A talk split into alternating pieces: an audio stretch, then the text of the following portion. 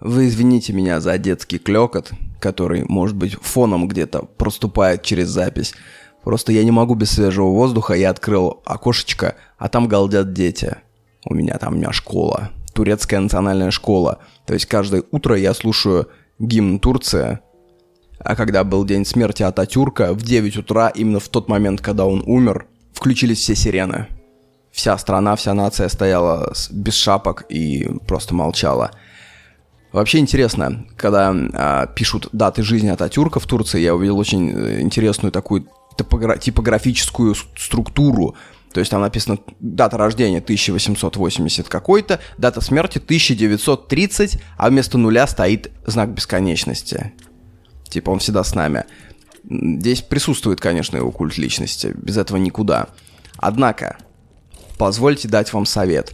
Если Яхве занесет вас в Анталию, отвлекитесь на пару-тройку дней от своих all-inclusivов, от своих отелей, бассейнов, аниматоров с арамзамзамами.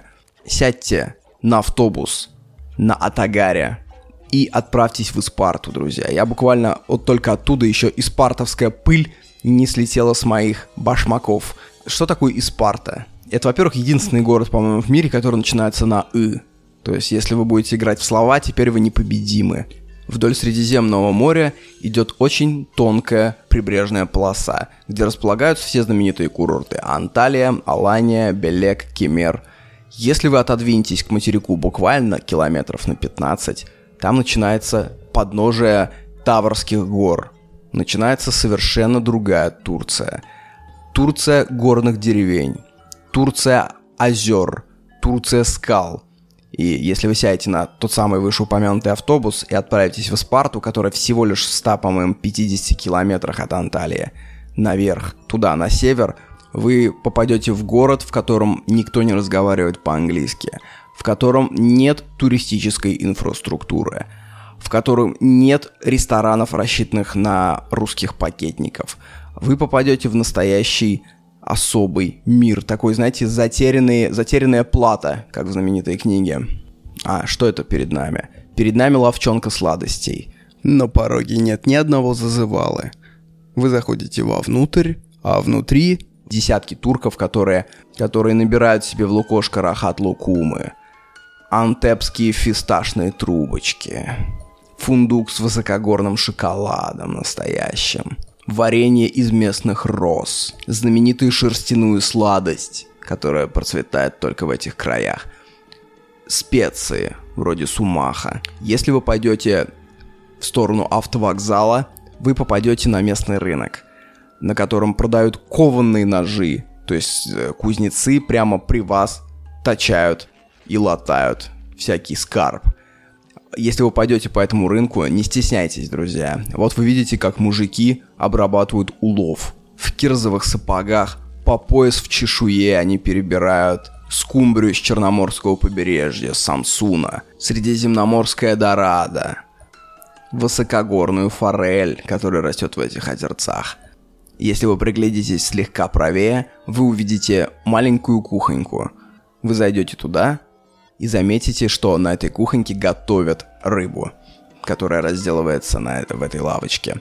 Вы подойдете туда и скажете два слова «балык и кмеклютфин», что значит «пожалуйста, рыбу с хлебом мне».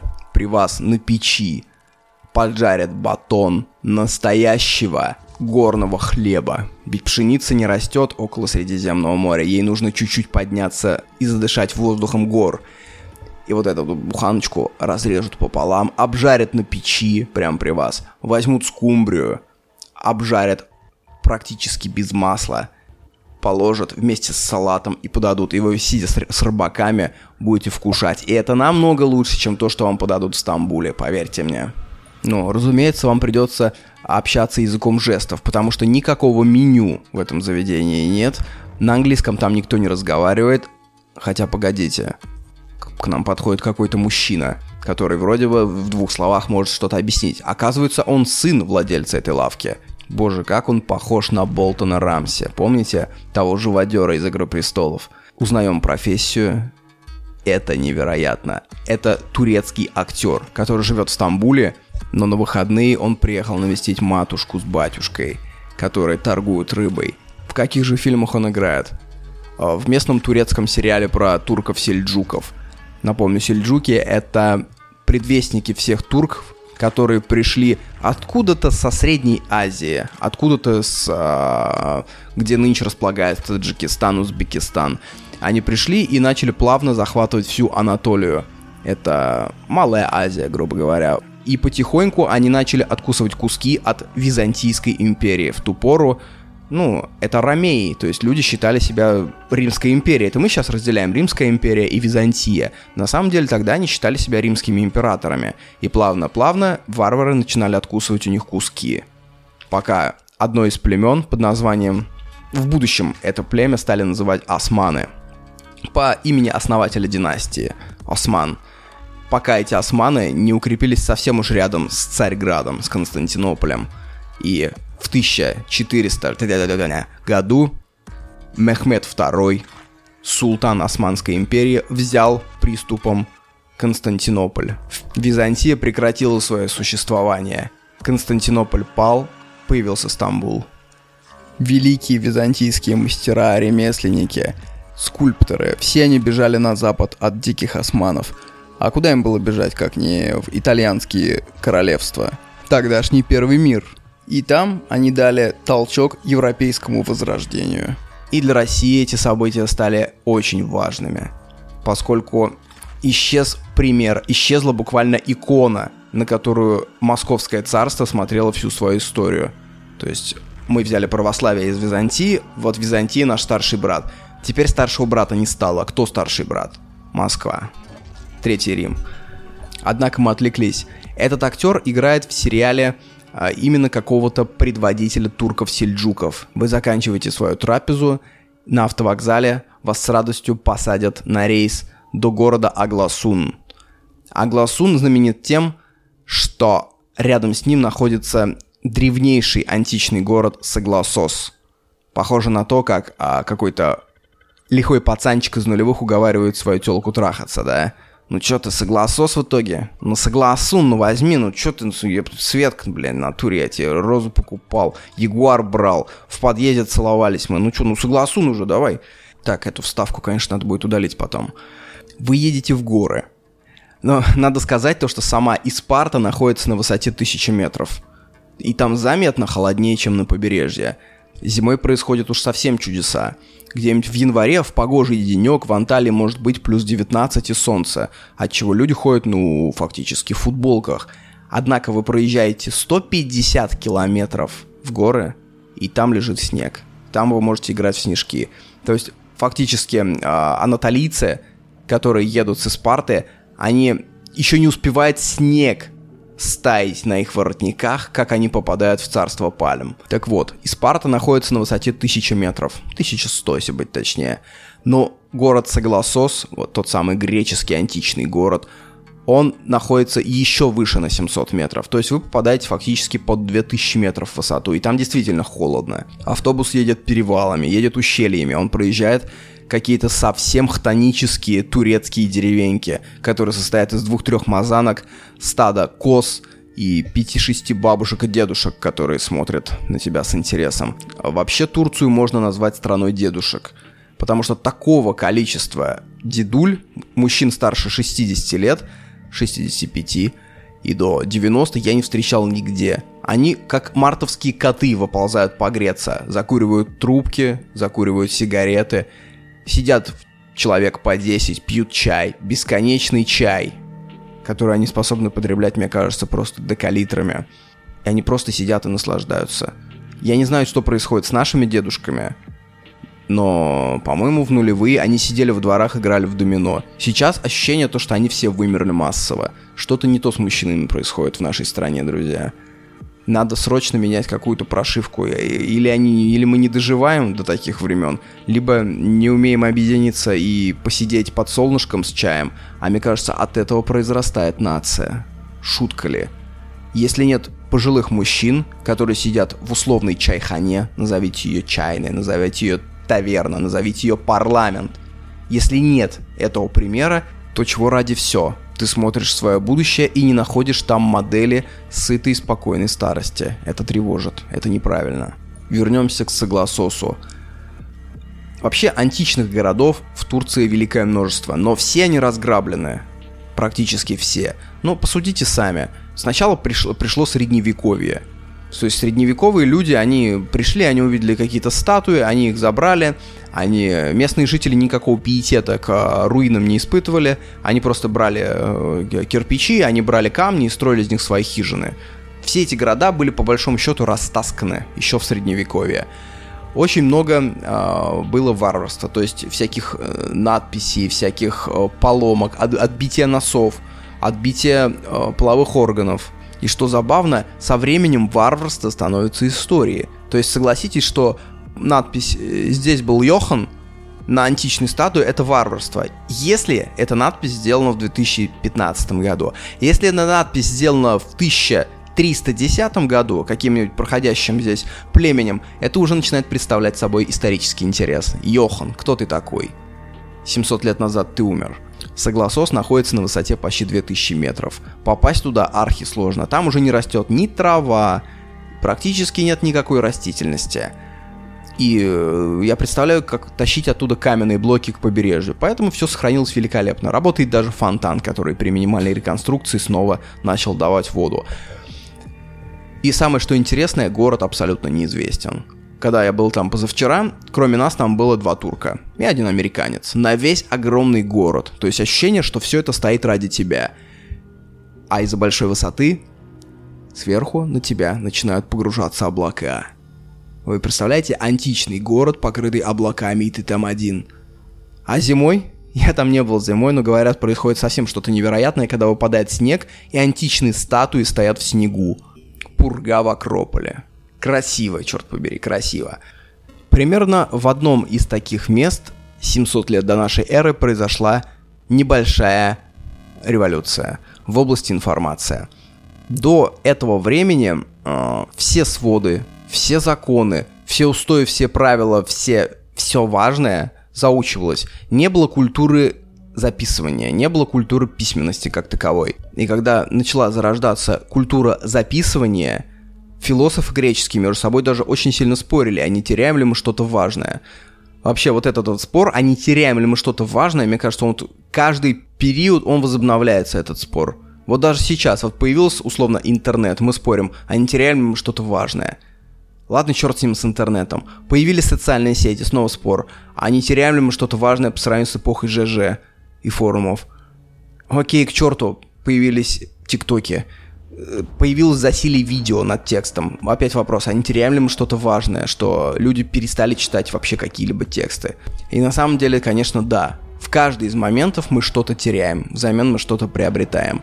Вообще важный такой баг у нас у людей, то что мы очень недооцениваем как мы получаем информацию. Мы больше фиксируемся на самой информации. То есть, когда говорят там Петя убил Колю, мы фиксируемся на самой информации, но мы не смотрим, каким способом мы ее получили.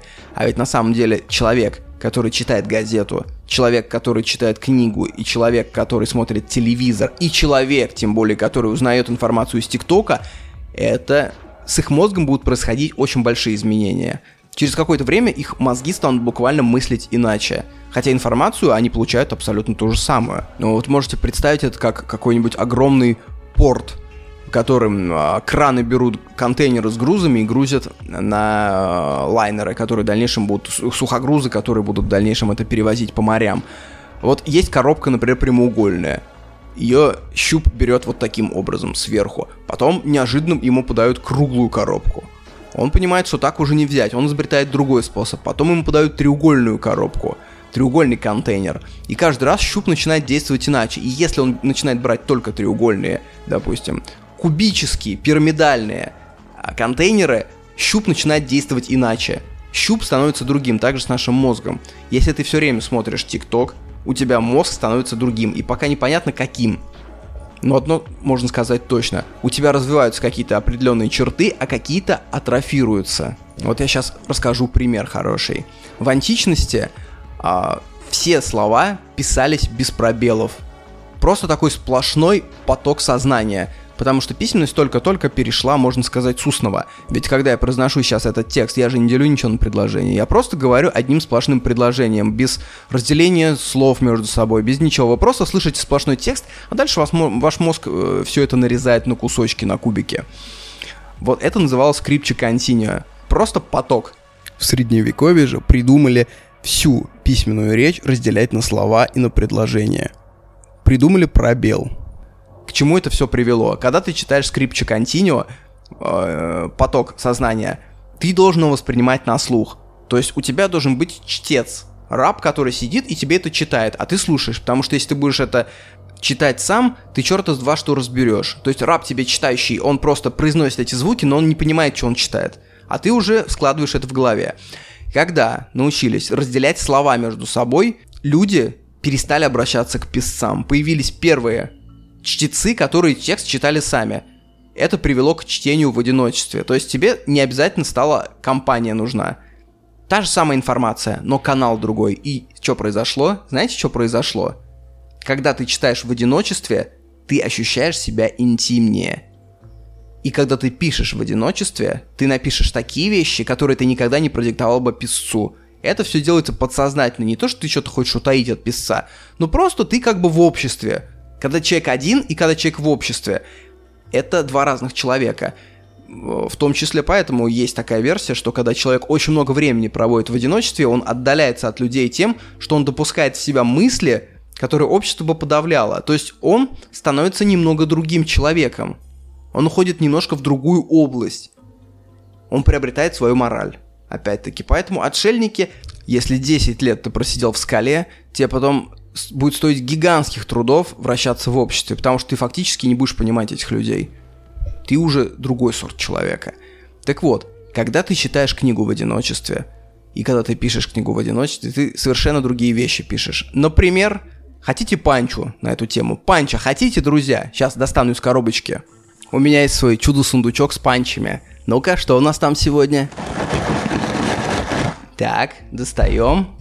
Ага, Ножанский монах Гвюберт Нажанский.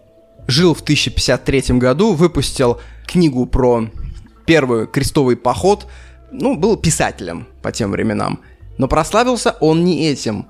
Он был одним из первых монахов, который писал в одиночестве. Не писцам начитывал, а писал в одиночестве своей уединенной келье, тайными лунными ночами при свете маленькой свечечки – в один люкс. И он знаменит тем, что он выпустил свою автобиографию. Вы представляете? Это может быть одна из первых автобиографий, выпущенная написанная собственной рукой. И в своей автобиографии он впервые, возможно, анализировал себя с точки зрения психиатрии. Он очень много писал про всякие отклонения, про тягу гомосексуализму, про секс. Например, панч от Гвиберта Ножанского. Почему мы прячем хуй в штаны, а губы мы туда не прячем?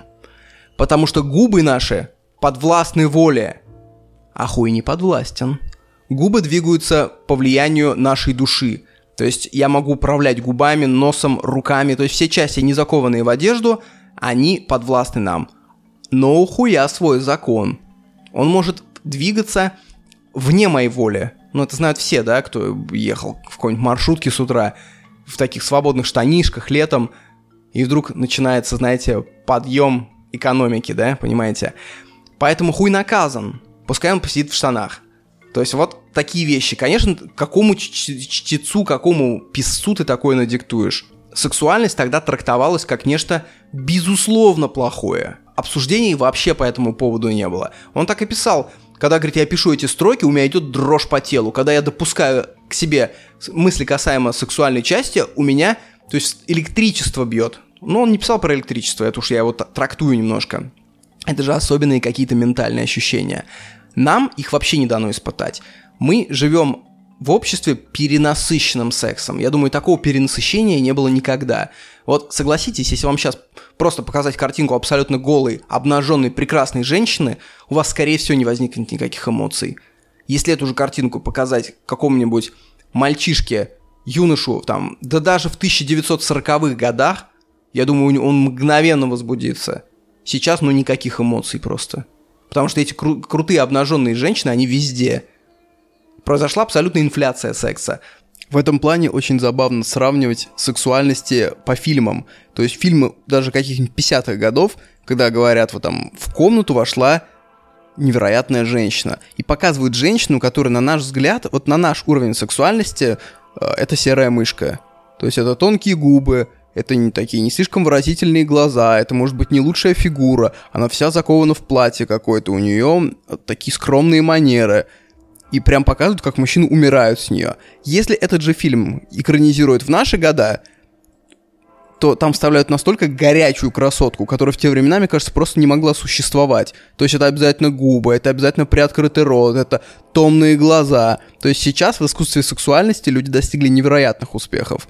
Я думаю, э, среди подписчиц в Инстаграме у меня найдется больше сексуальных женщин, чем за всю историю Великобритании.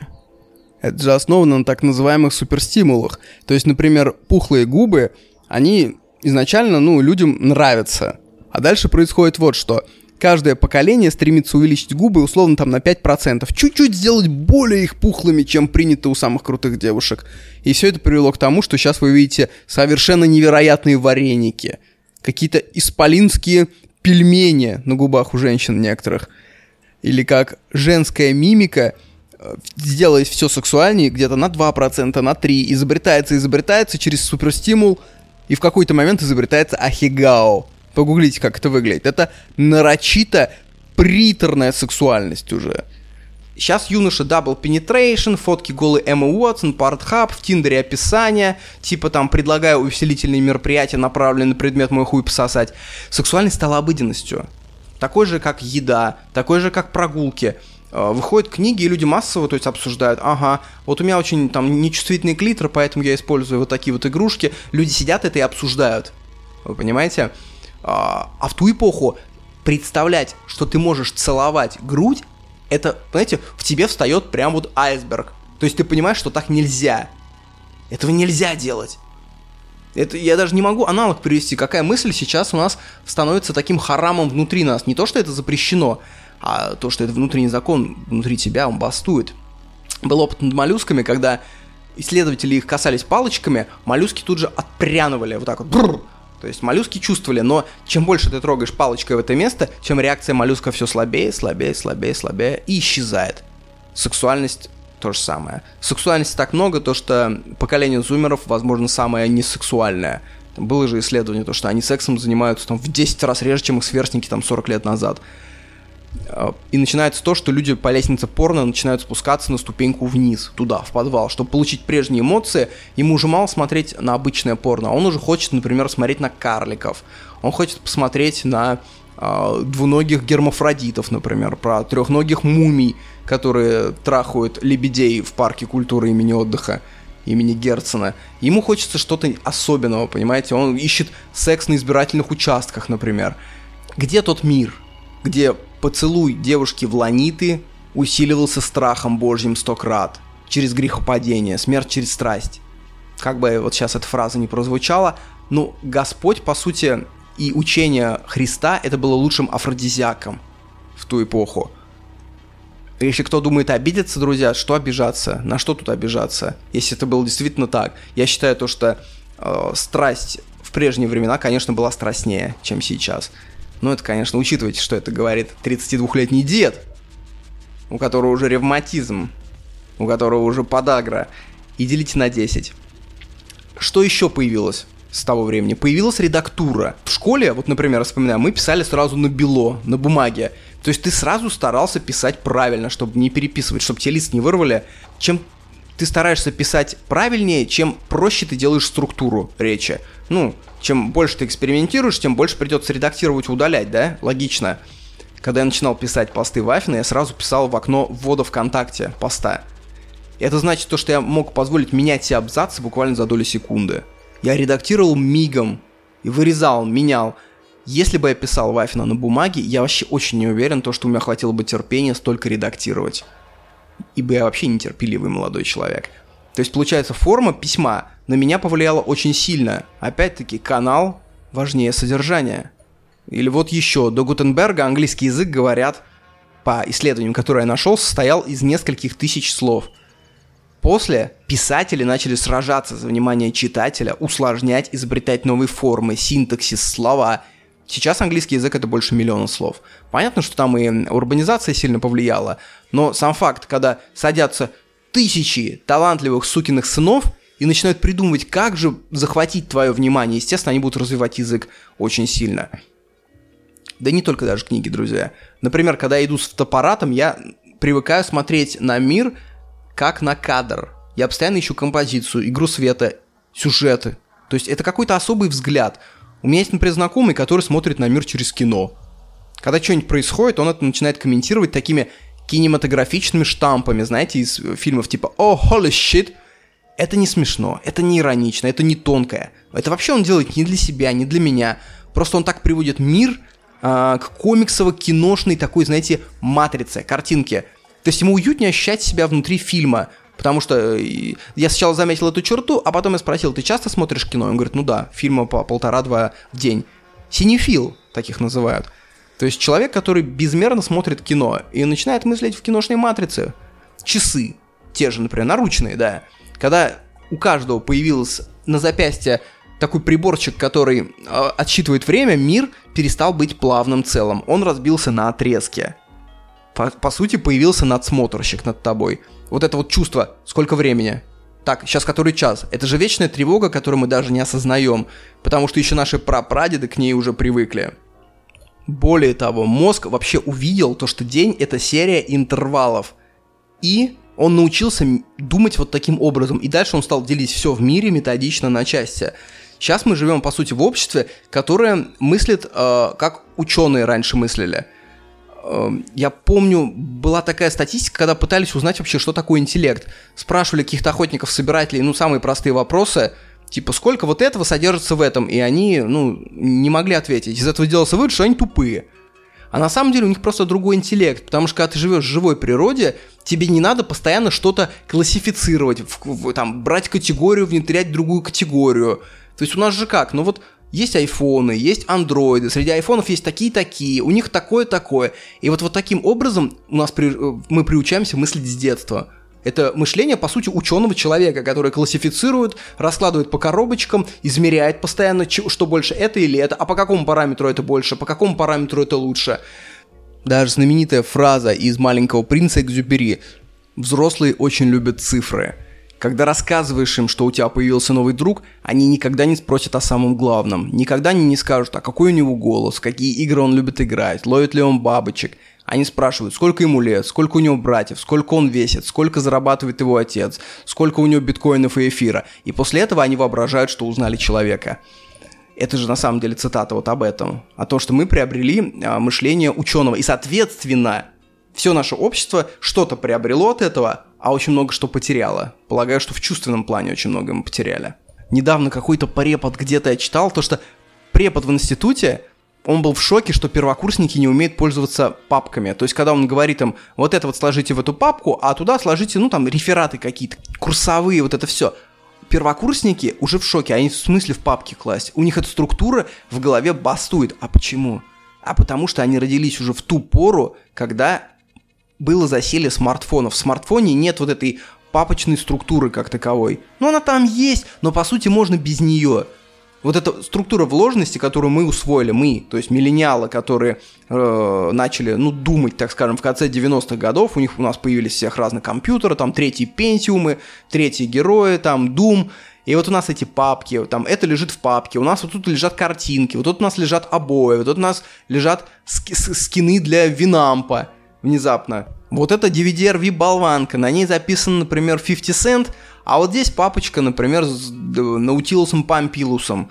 Вот, вот эта структура зумерам уже кажется непостижимой. То есть им кажется это каким-то странным. Это та самая причина, по которой деды не могут научиться работать за компьютером. Не потому что они тупые, а потому что мозг у них потерял нейропластичность. То же самое произойдет с нынешними 18-летними ребятками через какое-то количество лет, когда появятся новые каналы получения информации, не тиктоки, а что-то другое, они также будут, как деды, в основной своей массе тыкаться и как слепые котята пытаться понять саму суть. Даже я пош- пойду максимально дальше и сделаю вот такой вывод.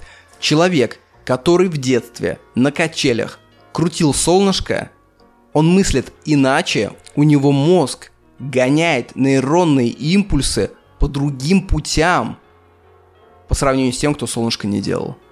То есть этот человек даже писать будет иначе, даже мыслить будет иначе. Казалось бы, солнышко. Но что-то в процессе этого солнышка мозг научился каким-то путям, он продолбил в этой целине снежной какие-то тропинки, которые затем будут использоваться, например, при шутках. Например, в работе над проектами. И казалось бы, будут все гадать, почему вот там Слава Козырев так хорош, например, в создании музыки, а Ваня Гусынин пишет такую вторичную дрянь. И никто никогда не догадается, что потому что один крутил солнышко, а второй не крутил солнышко. Поэтому, когда пытаются богатые родители из своих детей сделать кого-то серьезного и нагружают их учебой, вообще не факт, что они идут в правильном направлении. Возможно, то, что кто-то рылся на помойках, кто-то общался с совершенно разными детьми, преодолевал какие-то... Э, жег пенопласт, ловил майских жуков, привязывал к ним ниточки и взлетал над крышами хрущевок, возможно, этот опыт продолбал те нейронные связи, которые в дальнейшем делают из людей кого-то значимых. Может быть так. Упрощая, шикарное детство не имеет ничего общего с шикарно оформленной детской. А еще раньше в писанине порядок слов был случайный. Ну, это опять пришло из речи. Когда мы говорим, мы порядок слов тасуем вообще как угодно. Как угодно тасуем. Когда появилась литература, порядок стал книжным. И когда мы сейчас пишем, даже в соцсетях, большинство людей пишет по книжному. То есть формой заданы Пушкиным. То есть порядок слов они заставляют не потому, что они прям знатоки Пушкина, а потому что все тексты, которые они читали до этого, они... Создали инструкцию, как надо расставлять слова. И они невольно ее соблюдают. У меня есть в Инстаграме один дружбаня, который, видимо, ну, особо ничего не читал, и он пишет как раньше, как в античные времена. Он пишет э, в случайном порядке слов. Например, мы говорим пишем. Мы пишем как? Я пошел в магазин за хлебом. Он может как написать? В магазин за хлебом пошел я. Вы понимаете? Сегодня ты ставишь порядок слов по античному, завтра ты поклоняешься золотому тельцу. Давайте потихонечку зацикливаться к началу разговора. Такую проведем фигурную стрелочку к тому моменту, когда я рассказывал про город Согласос и про то, что 700 лет до нашей эры где-то в одном из таких мест появилась культура записывать. Я говорил то, что дописьменные люди, вероятно, ну, невероятно, а точно мыслили иначе. Почему я так думаю? Потому что тогдашние философы это прям так и обсуждали, что, говорит, мы что-то теряем очень сильно. Я очень часто замечал, когда я еду, например, на велике к вечеру, у меня в голове носятся обрывки фраз. Обрывки каких-то предложений, какие-то полупереваренные смыслы, какие-то полупанчи. Из этого, кстати, рождаются многие посты. Окей. Но, я думаю, такого не было у людей до письменной культуры. Почему? Потому что большая часть моего дня рабочего это я расшифровываю без устали послания других людей, сидя молча в комнате, глядя в экран.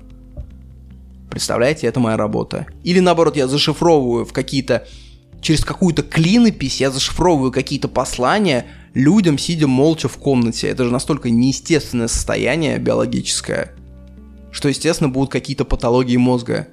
Ну, патология, я говорю сейчас в добром таком смысле, в ласкательном. Отсюда у меня, знаете, берется очень коварный прищур в адрес интернет-серфинга. Я стал подозревать то, что это далеко не такое безопасное занятие, как мы думаем о нем. Это как с курением, возможно, да, когда там в 16 веке появился табак, это считалось чем-то прогрессивным, как сейчас сидение в интернете считается, ну, человек сидит в интернете. Это уже что-то, уже не голубей гоняет, уже не водку пьет, да? А на самом деле, интернет, что такое серфинг? Это какофония коротких замыканий между подсознательным и сознательным. В серфинге интернетовском нет пищи для ума. Ничего не запоминается, ничего не обдумывается как следует. Что такое вообще серфинг? Ну, это то занятие, когда, когда, которое начинается с того, как ты берешь смартфон. Без цели берешь. Не то, что мне надо узнать конкретно, например, когда идет поезд до Варанаси от Кемерово. А когда ты просто, ну, сейчас возьму смартфон или возьму ноут, прилягу и и вот с этого момента начинается интернет-серфинг. Это, по сути, катание по волнам накатывающего на тебя контента. Увидел, зашел. Увидел, провалился в неинтересный контент, всплыл на охуенном. И вот, вот так вот ты чилишь. И кажется, что это прикольно. Потому что, во-первых, теряется абсолютно время. Это э, какой-то формат трипа на самом деле, потому что я не думаю, что что-то до интернетной эпохи было подобное. Там был вот один сплошной предтекст. Садишься, читаешь книгу. Не было такого, что книга резко прерывается другой книгой, или посреди книги неожиданно начинает играть порнуха, или, например, очень крутая музыка какая-то. Сейчас человечество очень часто пребывает именно в таком состоянии. И кажется, будто, ну, полежу и отдохну с телефоном. А на самом деле это не отдых. Было такое исследование, я вам сейчас прям зачту его. Исследователи обнаружили, что когда люди занимаются поиском в сети, то их мозговая деятельность значительно отличается от деятельности, присущей чтению книг. У читателей книг основная активность происходит в зонах, связанных с языком, памятью, визуальной обработкой, а в префронтальных зонах, отвечающих за принятие решений и решение проблем, активность оказывается достаточно незначительной. Напротив, у пользователей сети интернет, вот такой, да, кондовый язык, занимавшихся поиском и просмотром веб-страниц, наблюдалась в этих областях повышенная активность. Хорошая новость состоит в том, что веб-серфинг может помочь людям сохранить ясность ума. Поиск и блуждание по сети тренирует мозг примерно так же, как решение кроссвордов. Однако чрезмерная мозговая активность в мозгу любителей интернета помогает понять, почему при работе в сети сложно удерживать глубину чтения и сохранять устойчивую концентрацию. То есть мышление читателя книг спокойно и безмятежно. Мышление серф... Э, человека, который серфит, оно состоит из некоторых микрорешений, постоянных, десятки решений в минуту. Что это за решение? Пройти ли по этой ссылке или не пройти? Прочитать этот абзац или второй? выбрать тот аккаунт или этот, написать так или эдак. Мы не осознаем, на самом деле микрорешения могут утомить больше, чем решения. У меня был друг, который сказал то, что на ютубе смотрит видео только длиннее полчаса. То есть меньше, говорит, я начинаю чувствовать какую-то усталость, когда слишком много всего. У меня был в жизни период, когда мысль, чтобы мне поесть на завтрак, вызывала у меня усталость. Я просто хотел, чтобы мне что-то положили, я это что-то съел. А, я мечтал устроиться на какую-нибудь спичную фабрику, чтобы просто перебирать спички и не думать головой. Это опять-таки из мифа о многозадачности. Вот сейчас такое слово популярно, многозадачность. На самом деле ее нет никакой. Просто многозадачный человек – это который умеет быстро переключаться. Вот, вот вам панч.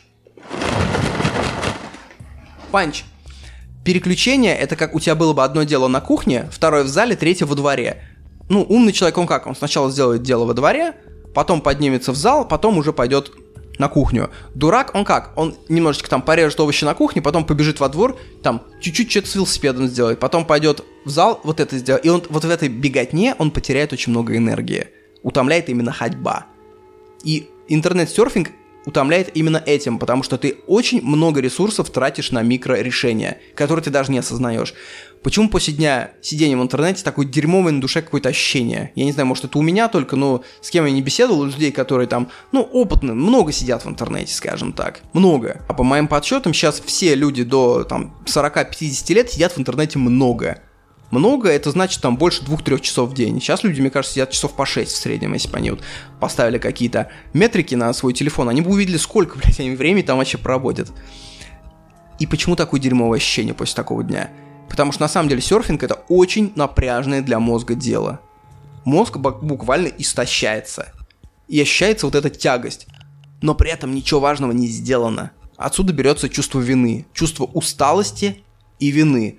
Потому что подсознательно ты понимаешь, что ты устал, но ты ни хрена полезного не сделал. Результата нет никакого. А это уже комбо для депрессии, друзья. Не угодно ли раскидать full house с депрессивной триадой? Если это постоянно повторяется, мозг начинает запоминать это состояние. Мы же говорили о том, что мозгу комфортно ходить но уже по уже протоптанным тропинкам. Если ты часто испытываешь какую-то эмоцию или часто думаешь какую-то мысль, тропинка будет вытаптываться и вытаптываться. И, соответственно, ты больше и больше будешь в ней завязать. Еще было исследование, как люди читают на самом деле. Когда люди читают книгу, они ну просто читают, они идут по строчке спокойно, не рыпаются, получают удовольствие. Когда люди читают что-то в интернете, они на самом деле читают по букве F. То есть они сначала берут первые строчки, пробегают, потом резко опускаются в середину текста и опять пробегают одну строчку, и потом резко вот так глазами пробегают до конца начала строчек. По сути, вместо поиска смысла человек занимается поиском релевантного контента. Вот это вот идет большая подмена. Слово, кстати, гадкое, да, контент, оно всегда мне какое-то гугнивое ощущение оставляло, как будто, знаете, поднял там камень, а там двухвостки сидят. Оно сводит вот информацию до ранга какой-то монтажной пены, которой заполняются пустоты, знаете. Информация становится не самоценной, когда говорят, о, годный контент.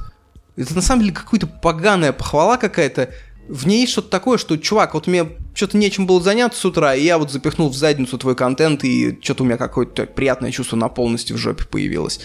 Мерзко. Мерзко. Еще у нас изменилась структура памяти. Теперь вместо запоминания мы очень часто э, индексируем. То есть мы начинаем запоминать, где эту информацию быстро достать в случае чего. Это совершенно две разных памяти. Казалось бы, о, оптимизировали, заебись. На самом деле не оптимизировали. Потому что наша память и компьютерная — это вообще разные вещи. Их нельзя сравнивать. Наша память человеческая, она как бы нигде и, везде одновременно. Нет какого-то участка мозга, который отвечает за память. Когда пытались там понять, где хранится, например, память о том, как э, мать тебя кормит сиськой, нет одного места, где она хранится. Это не кремниевая память, которая вот в ячейках, и сигнал есть 0 или 1, 0 или 1. Наша память постоянно меняется в зависимости от того, как мы живем. Наша память меняется от нашего состояния. Если тебе плохо, тебе свойственно и прошлое оценивать как-то негативно. Если тебе хорошо, тебе кажется, всегда заебись было, и в будущем будет заебись. Понимаете, память, она постоянно меняется. Это постоянно что-то переливающиеся такие бриллианты. Не угодно ли панча? Если представить, что компьютерная память работала бы как наша, то данные на твоем жестком диске менялись бы в зависимости от того, что ты смотришь на своем компьютере. То есть у тебя была бы папочка, например, с фотками, называлась бы «Я в Каире путешествую с друзьями».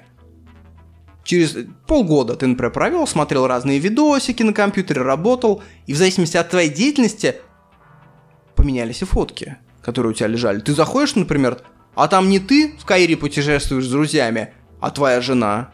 И не в Каире, а в Шарм-эль-Шейхе и не путешествует, а чилится на кроватке. И не с друзьями, а с Саидом-аниматором. Наша память начинает содержать указатели, а не данные. И это очень печально, с одной стороны, потому что искусство речи начинает теряться. Даже уже кто-то это делал недавно.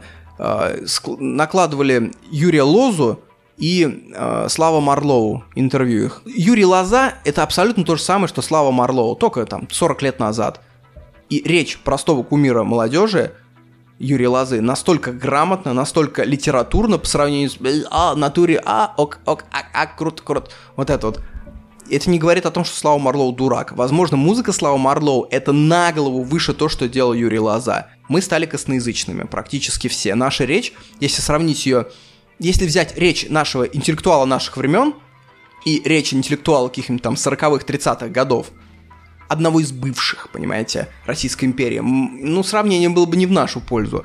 Если взять э, речь крестьянина наших времен, тех времен, я думаю, тоже крестьянин говорил бы в целом правильней, говорил бы спокойней, размеренней, богаче. Динамический диапазон его речи был бы куда шире.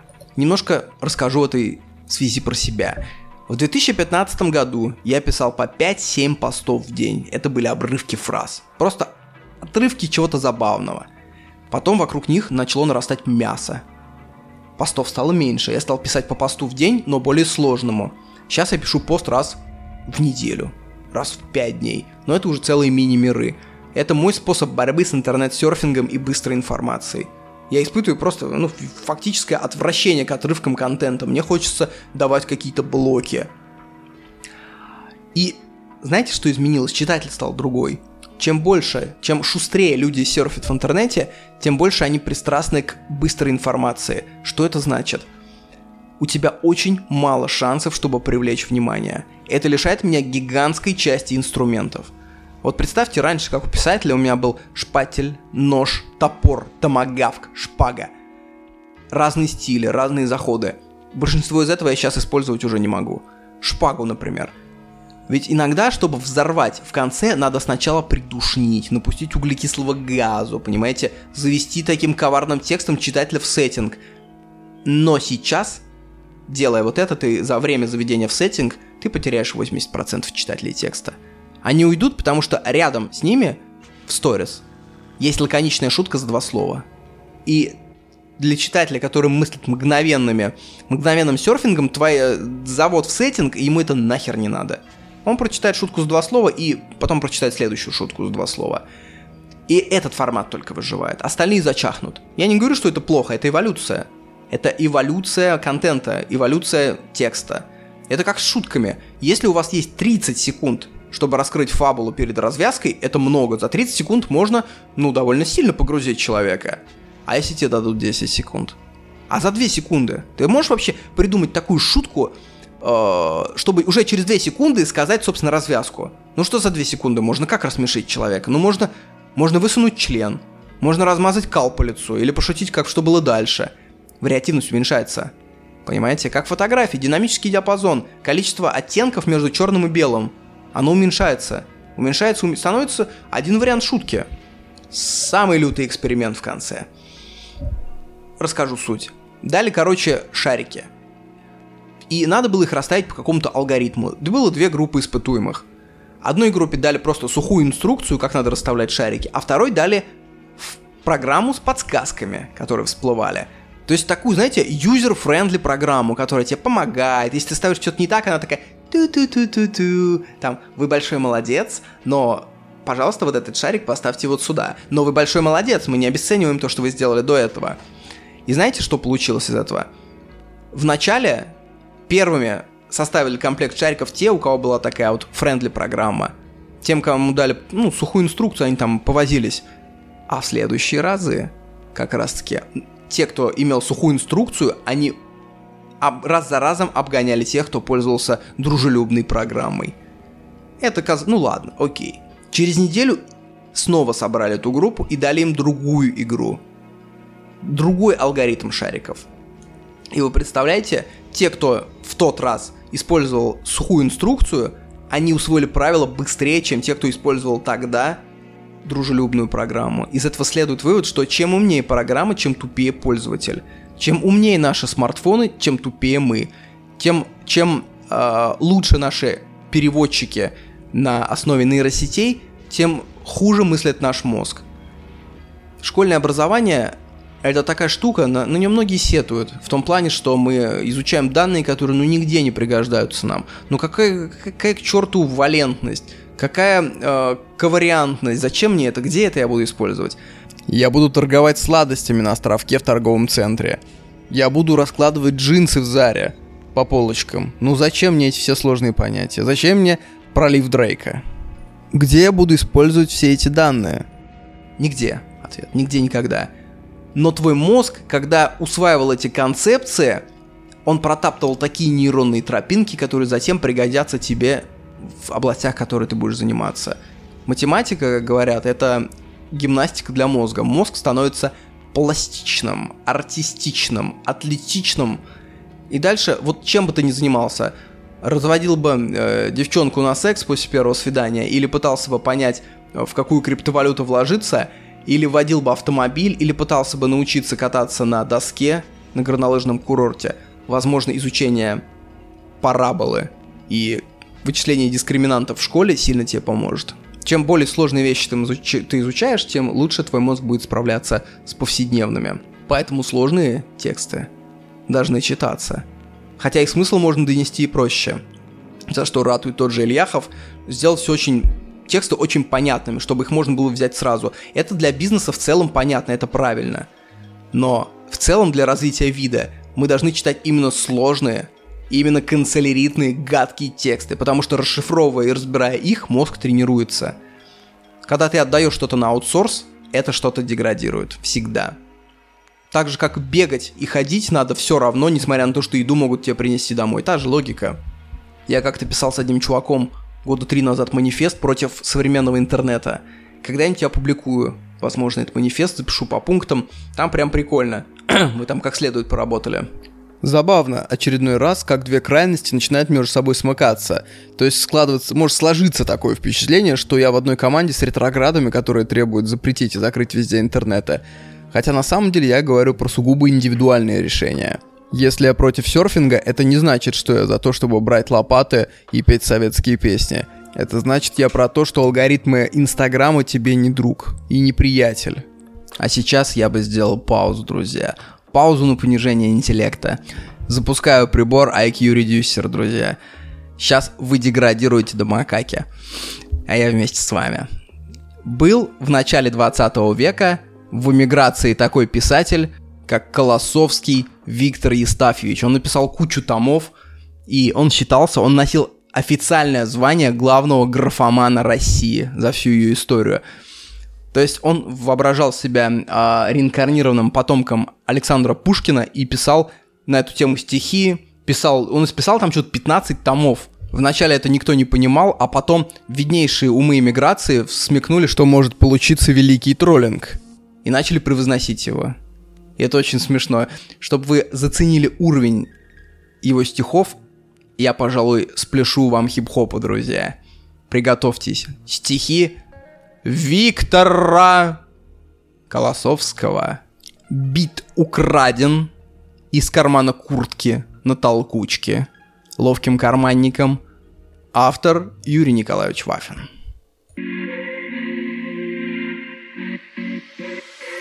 Он был великий дворянин и прославился на весь свет, как пожарский именин, также истинный поэт. Конечно, он известный вам, это был Пушкин сам.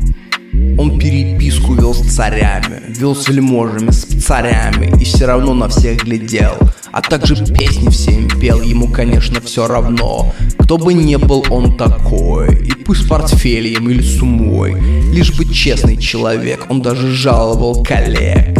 А может богом суждено, чтобы он сумму носил.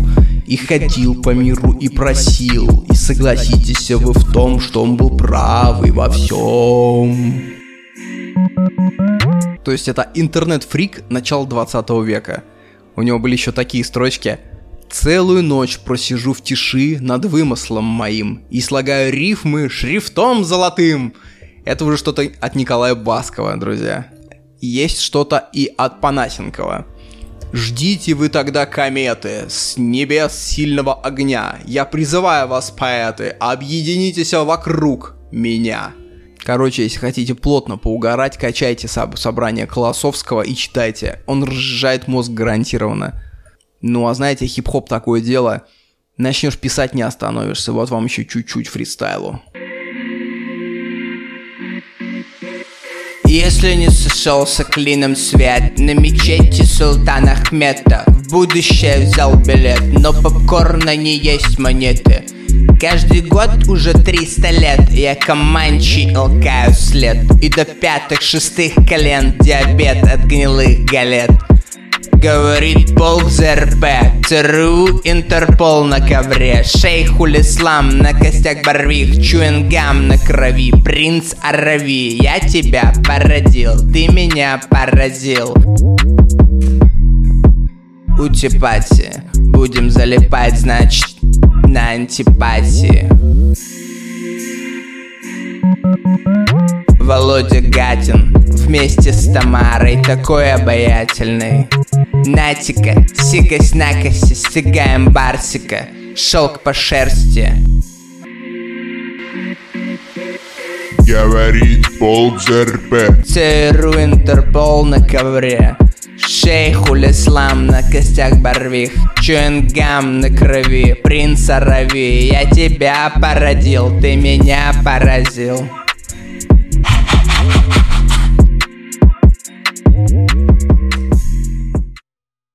Если у вас от этого хип-хопа расплакался ребенок и соседи начали стучать шваброй по батарее, я вас понимаю.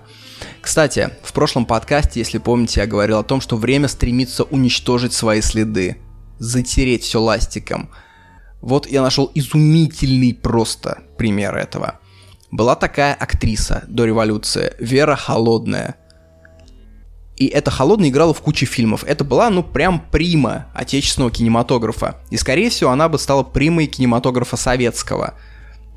Это было еще не мое кино, когда э, речи не было, была музыка, и актеры очень сильно жестикулировали. Очень мощно играли мимикой, чтобы показать эмоцию и след.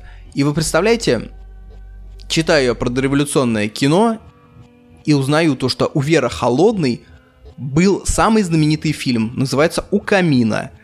Этот фильм шел с аншлагом во всех городах империи. От Киева до Хабаровска, везде. То есть это прям э, что-то уровнем Мстителей. И знаете, чего случилось, друзья? Лента не сохранилась. Вы можете себе это вообразить? Это не какие-то средневековые времена, это 1900, по-моему, 18 год. То есть времена, когда у меня жила, жила прабабушка еще. Ну, уже была девушкой зрелой. То есть это настоящие времена. И как умудрилась не уцелеть лента, которая шла с аншлагами по всей стране, это непонятно. И это же не какие-то там ненужные манускрипты были. Это был блокбастер.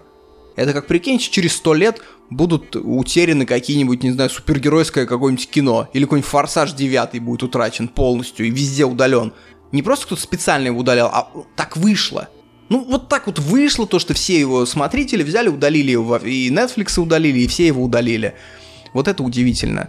Время затирает само себя. Ну что, господа, этот ноябрь сказал все, что мог и все, что хотел. Пора прощаться. Кто хочет загреть на дальнейшие подкасты, добро пожаловать на Patreon.